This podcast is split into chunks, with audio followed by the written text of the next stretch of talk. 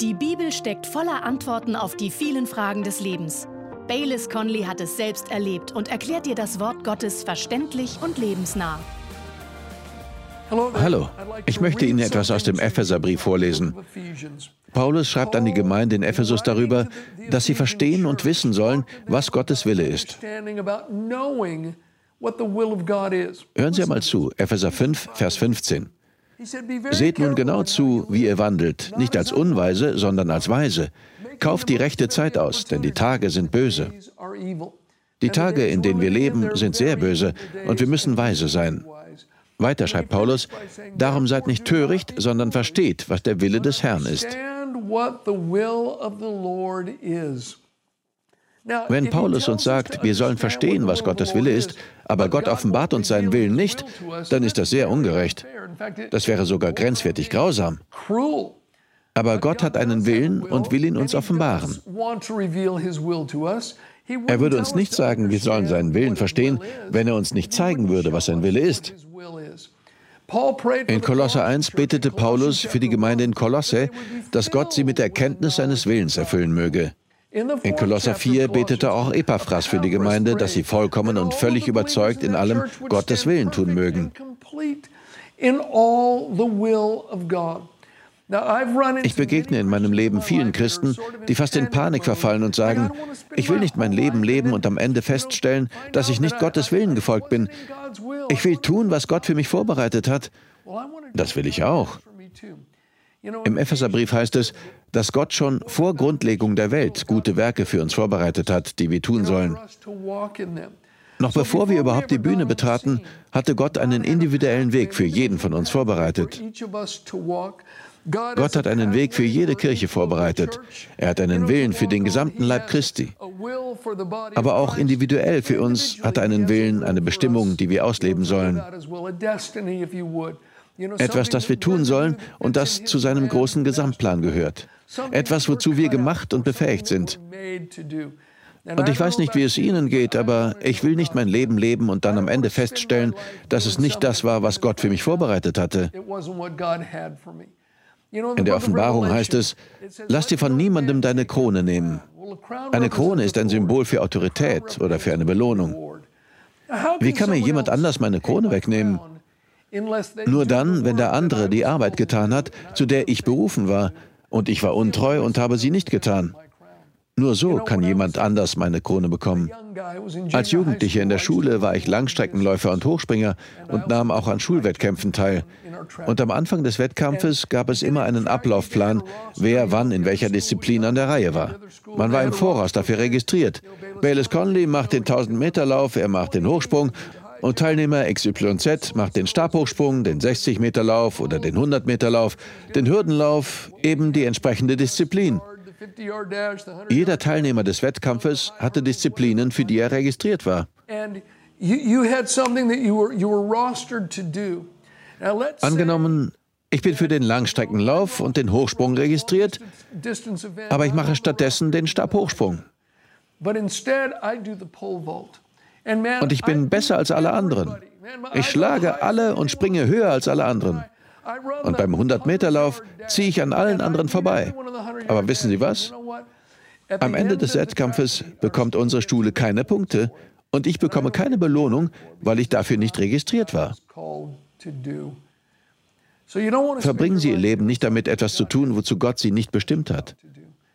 Und es gibt Möglichkeiten zu entdecken, wozu Gott Sie bestimmt hat, wozu er Sie erschaffen hat. Die Bibel sagt in den Psalmen, dass Gott vom Himmel auf alle Bewohner der Erde herabschaut und ihre Werke betrachtet. Das gehört zusammen. Er schaut alle Bewohner der Erde an und sagt, er hat ihre Herzen individuell gestaltet. Also schaut er jeden an. Er hat unsere Herzen individuell erschaffen. Und dann heißt es, er betrachtet unsere Werke. Das heißt, das, was wir tun, soll der individuellen Anlage unseres Herzens entspringen. Das alles ist wichtig und wir können lange darüber sprechen, doch das ist nicht der Kern dessen, was ich Ihnen sagen möchte. Wir sprechen über den bekannten und offenbarten Willen Gottes für alle Glaubenden. Wussten Sie, dass es in Gottes Wort gewisse Dinge gibt, von denen Gott konkret sagt, dass sie sein Wille für uns sind? Und wenn ich nicht genug Interesse habe, die Bibel zu lesen und herauszufinden, was diese Dinge sind, dieser ausdrückliche Wille Gottes für alle Jesus-Nachfolger, wenn ich das nicht tue, warum sollte Gott mir zeigen, was noch nicht offenbart ist? Den Teil mit der persönlichen Bestimmung, wenn man so will. Nein, wir müssen uns daran machen, Gottes offenbarten und bekannten Willen zu tun, bevor Gott uns zu dem bringt, was nicht bekannt und noch nicht offenbart ist. Wir müssen treu das tun, was Gott uns gezeigt hat. Wenn Sie die letzten beiden Sendungen gesehen haben, wissen Sie Bescheid. Wir haben davon gesprochen, dass es Gottes Wille ist, dass wir konzentriert und betend Zeit mit Gottes Wort verbringen. In Markus 3 machte Jesus es bei einer Gruppe von Menschen deutlich, die um ihn herum saßen. Er sagte, dass sie den Willen Gottes tun. Wenn ich also konzentriert und betend stille Zeit mit Gottes Wort verbringe, wenn ich zu seinen Füßen sitze, tue ich Gottes Willen. Beten Sie nicht, dass Gott Ihnen seinen Willen für Ihr Leben zeigt, wenn Sie sich keine Zeit für sein Wort nehmen. Das Wort Gottes kann uns aufbauen und uns ein Erbe unter allen denen geben, die geheiligt sind. Jesus sagte, ihr werdet die Wahrheit erkennen und die Wahrheit wird euch frei machen. Psalm 107, Vers 20. Er sandte sein Wort und heilte sie, er rettete sie aus ihren Gruben. Gottes Wort ist ein Licht auf meinem Weg. Verbringen Sie Zeit mit Gottes Wort. Das ist zuallererst Gottes Wille. Zweitens haben wir anhand von Bibeltexten gesehen, dass es Gottes Wille ist, dass wir uns ihm ganz hingeben. Und dann sollen wir uns auch in eine Arbeit hineingeben, die Gott durch Menschen, durch seine Kirche vor Ort tut. Paulus schrieb darüber an die Korinther und er führte die mazedonischen Christen als Vorbild an. Er sagte, sie haben sich zuerst dem Herrn hingegeben und dann Gott, durch Gottes Willen. Und diese mazedonischen Christen, speziell diejenigen aus Philippi, unterstützten die Missionsarbeit von Paulus, die Arbeit, die Gott durch ihn tat. Paulus bezeichnete es als Werk des Herrn. Erst lieferten sie sich komplett Gott aus und dann gaben sie sich ganz in die Arbeit hinein, die Gott durch sein Volk tat. Ein dritter Punkt, der nach der Bibel eindeutig Gottes Wille ist, wir sollen fleißig und voller Freude die Arbeit an unserem aktuellen Arbeitsplatz tun. Wir sollen eifrig arbeiten, als wäre es für Gott. Und wir sollen es mit der richtigen Einstellung tun. Wir sollen nicht nörgeln und uns nicht beklagen. Und wir sollen nicht nur halbherzige Arbeit leisten. Und letztes Mal haben wir bei dem aufgehört, was die Bibel über Gottes Willen für unsere Heiligung sagt. Wir sollen uns von sexueller Unmoral fernhalten. Wir sollen innerhalb der Grenzen leben, die Gott für unsere Sexualität festgelegt hat.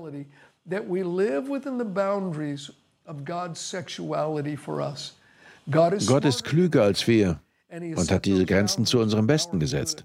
Gottes Wille ist es, dass Sie und ich innerhalb dieser Grenzen leben. Wir richten uns da nicht nach der Gesellschaft oder nach dem, was die Mehrheit für richtig und akzeptabel hält. Nein, unsere letztgültige Autorität ist Gottes Wort. Er will, dass wir innerhalb der Grenzen leben, die er gesetzt hat. Kommen wir nun zum fünften Aspekt, von dem es in Gottes Wort heißt, dass es ausdrücklich Gottes Wille für uns ist. 1. Thessalonicher 5, Vers 18 sagt in allem Dank, denn dies ist der Wille Gottes in Christus Jesus für euch.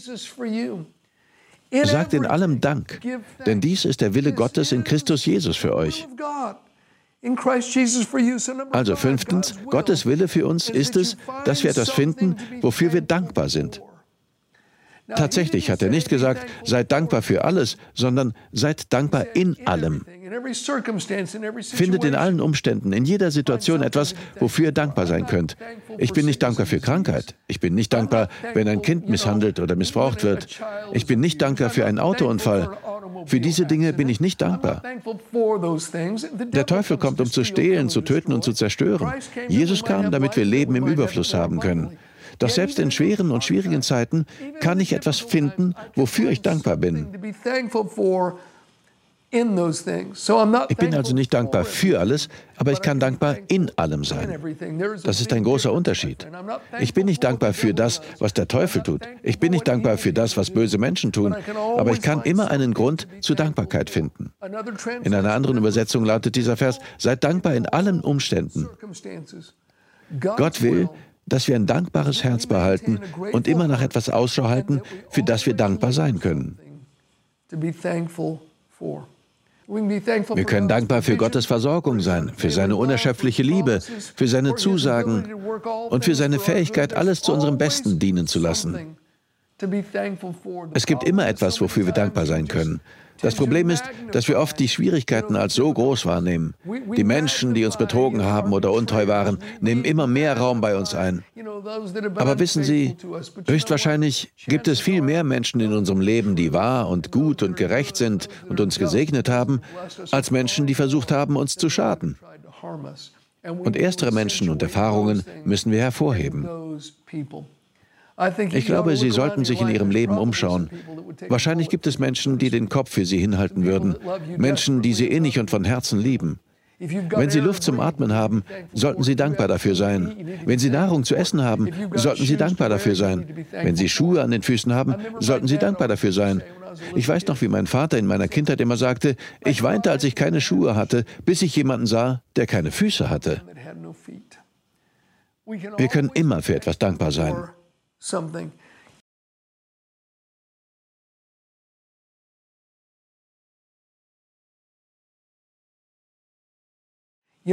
Einmal sollte ich zu einer großen Konferenz in Neuseeland reisen. Es war eine zweiteilige Konferenz auf der Nord- und auf der Südinsel, eine große evangelistische, missionarische Konferenz. Und ich war einer der Hauptredner. Anschließend wollte ich von dort aus nach Australien fliegen, wo auch Treffen angesetzt waren. Am Tag vor dem Abflug bekam ich heftiges Fieber und dachte, es wäre irgendeine Grippe. Ich wollte einfach weiterarbeiten. Ich betete, aber es war schrecklich. Ich bekam Schüttelfrost. Schließlich ging ich schlafen. Als ich am nächsten Morgen aufwachte, war ich ziemlich erschöpft, fühlte mich aber okay. Ich ging sogar ins Büro. Das Fieber war weg. Ich hatte eine schlechte Nacht gehabt, hatte nicht viel geschlafen und verbrachte den ganzen Tag im Büro, um Dinge zu erledigen. Und abends stieg ich ins Flugzeug. Ich trinke immer gern viel Wasser, bevor ich fliegen muss, und so auch an dem Abend. Im Flugzeug trank ich als erstes noch eine Flasche Wasser. Damals war ich so viel mit dem Flugzeug unterwegs, dass ich immer ein Upgrade in die Business Class bekommen konnte. Dafür war ich sehr dankbar und ich flog an dem Tag in der Business Class, sodass ich meinen Sitz in eine komplette Liegeposition bringen konnte. Also ich trank noch mehr Wasser, als ich im Flugzeug war, und dann hoben wir ab. Als endlich die Anschnallleuchte ausging, musste ich zur Toilette. Und hören Sie, ich will nicht, dass das vulgär klingt. Ich erzähle jetzt einfach gerade heraus, was passierte. Bitte verzeihen Sie, wenn das für Sie vulgär klingt. So ist es beileibe nicht gemeint. Das ist nicht meine Absicht. Aber ich ging zur Toilette und konnte kein Wasser lassen. Uh, es wurde immer schmerzhafter. Und ich hatte noch einen 14-Stunden-Flug vor mir. Und ehrlich, 14 Stunden lang stand ich immer wieder auf und konnte kein Wasser lassen. Ich legte mich hin, zog mir die Decke über den Kopf, steckte mir ein Stück Decke in den Mund und schrie 14 Stunden lang in mich hinein. Ich hatte entsetzliche Schmerzen. So etwas hatte ich noch nie erlebt. Endlich landeten wir und ich wurde von einem Fahrer abgeholt. Ich rief den Veranstalter an und sagte, hört mal, ich habe ein Problem. Und der Veranstalter sagte, ich sage dem Fahrer, dass er dich zu einer Ambulanz fahren soll.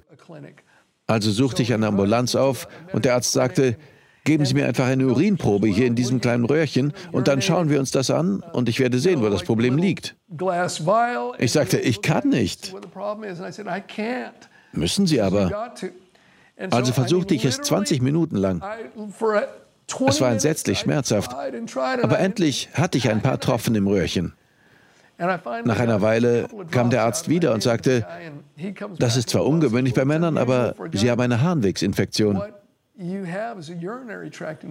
Also gab er mir Antibiotika und sagte, nehmen Sie die, dann wird es schon wieder. Ich fragte, wie lange wird es dauern, bis die anschlagen? Ein paar Tage. Ein paar Tage? Hören Sie, ich sterbe hier. Er sagte, wenn es noch schlimmer wird, und ich dachte, es kann gar nicht schlimmer werden, wenn es schlimmer wird, müssen Sie in ein Krankenhaus, in die Notaufnahme gehen. Der Fahrer setzte mich im Hotel ab, aber ich hielt es kaum eine halbe Stunde in meinem Zimmer aus. Ich rief den Fahrer an und bat ihn, mich in die Notaufnahme zu bringen. Dort legte man mir einen Katheter. Und es kam so viel Flüssigkeit heraus, dass der Pfleger riesige Augen machte. Ich dachte nicht, dass das möglich ist, ohne dass innerlich irgendetwas platzt. Und das hätte tatsächlich passieren können. Und für manche Menschen endet das tödlich. Es platzt dann tatsächlich innerlich etwas. Jedenfalls legten sie mir einen Katheter und ich fragte, wie lange muss der jetzt drin bleiben? Ich zeigte ihnen die Antibiotika, die ich in der Ambulanz bekommen hatte, und sie sagten, da brauchen Sie aber etwas Stärkeres. Ich fragte noch einmal, wie lange? Und die Antwort war zwei Wochen. Ich war schockiert. Was? Ich habe Veranstaltungen. Ich soll morgen früh predigen. Sie sagten, da können wir nichts machen. Also kaufte ich mir weite Hosen statt meiner engen Jeans, die ich anhatte, und predigte mit einem Beutel am Bein. Gott war gnädig und ich brauchte den Katheter nur eine Woche. Und ich war sehr dankbar, als das Ganze ausgestanden war.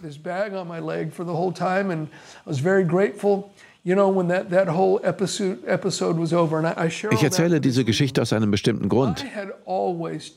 Ich hatte es immer als selbstverständlich betrachtet, Wasser lassen zu können. Nie wieder. Von dem Tag an und das ist jetzt schon viele Jahre her, bedanke ich mich meistens bei Jesus, wenn ich auf der Toilette bin. Es gibt immer etwas, wofür wir dankbar sein können. Vielleicht finden Sie diese Geschichte völlig unpassend, aber wissen Sie was? Wir sollen in allem dankbar sein. Und ich bin so dankbar, dass meine Innereien wieder funktionieren. Ich danke Gott fast jeden Tag dafür. Ich danke ihm, dass in diesem Körper die Harnwege funktionieren. Ich bin dankbar für meine Gesundheit. Ich bin dankbar, dass ich heute bei klarem Verstand aufgewacht bin. Es ist Gottes Wille in Christus Jesus, dass wir etwas finden, wofür wir dankbar sind.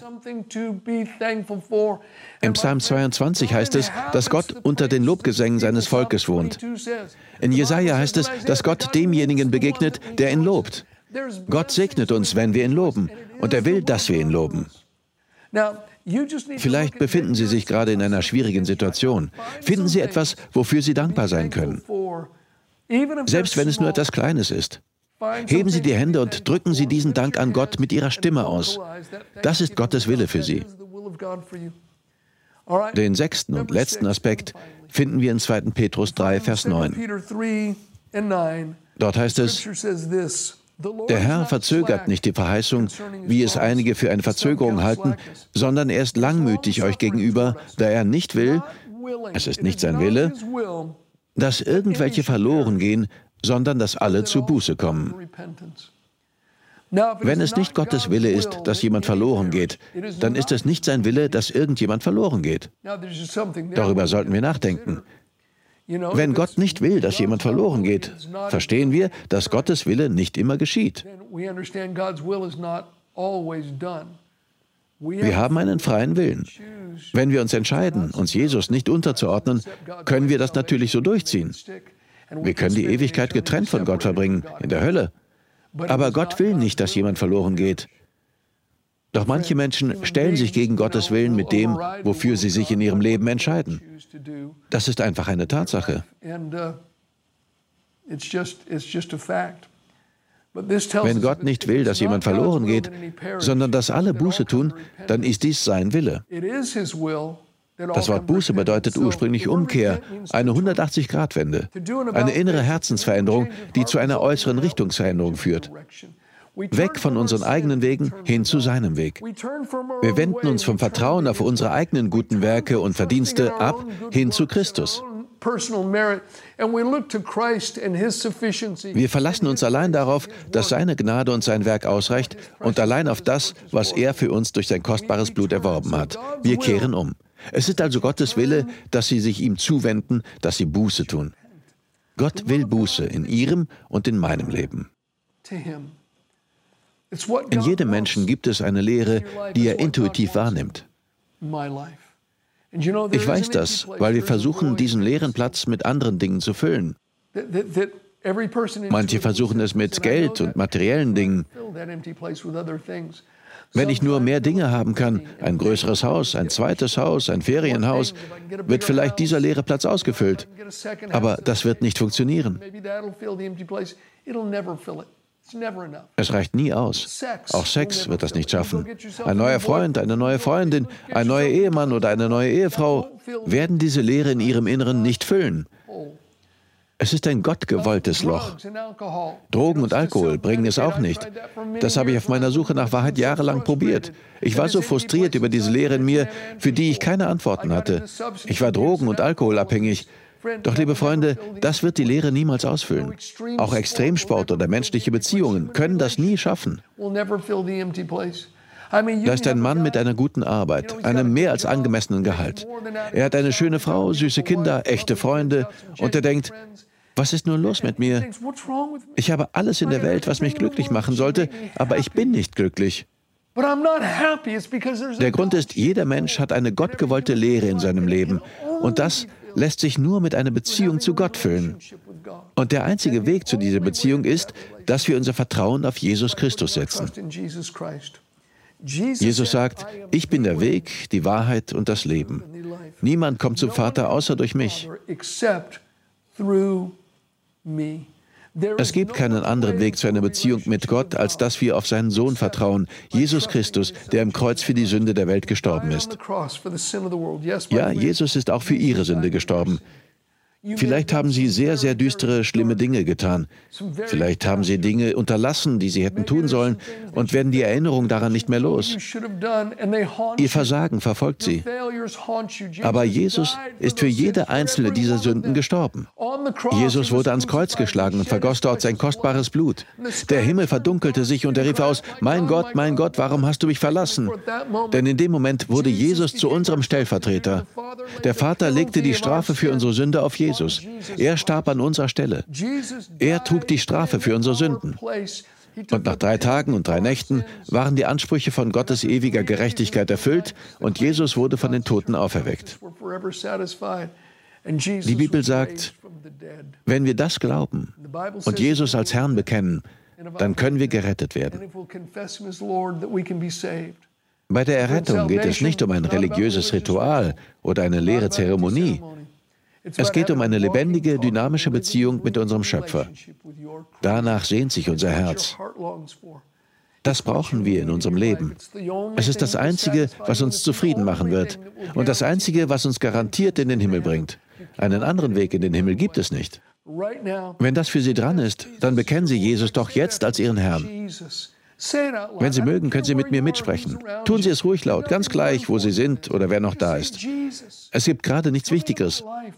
Sagen Sie einfach, Jesus, bitte komm in mein Leben. Ich glaube, dass du Gottes Sohn bist. Ich glaube, dass du für meine Sünden gestorben bist. Ich glaube, dass du von den Toten auferstanden bist. Und ich bitte dich, komm als Herr und Retter in jeden Winkel meines Lebens. Alles, was ich habe und bin, lege ich von jetzt an ganz in deine Hände und folge dir nach. And from this moment forward, I will follow you. Wenn Sie aufrichtig mitgebetet haben, dann hat Gott Sie gehört. Dann steht Ihr Name im Buch des Lebens. Dann ist Jesus Ihr Herr. Besorgen Sie sich eine Bibel und lesen Sie darin. Schließen Sie sich einer Kirche an, in der man sich nicht für das Evangelium schämt und wo man Gottes Wort liebt. Einer Kirche, die daran interessiert ist, Menschen für Jesus zu erreichen. Sprechen Sie jeden Tag mit Gott. Dann werden Sie es schaffen. Wir danken dir fürs Zuhören. Weitere Predigten sowie eine tägliche Andacht von Baylis findest du kostenlos auf baylis-conley.de. Gott segne dich.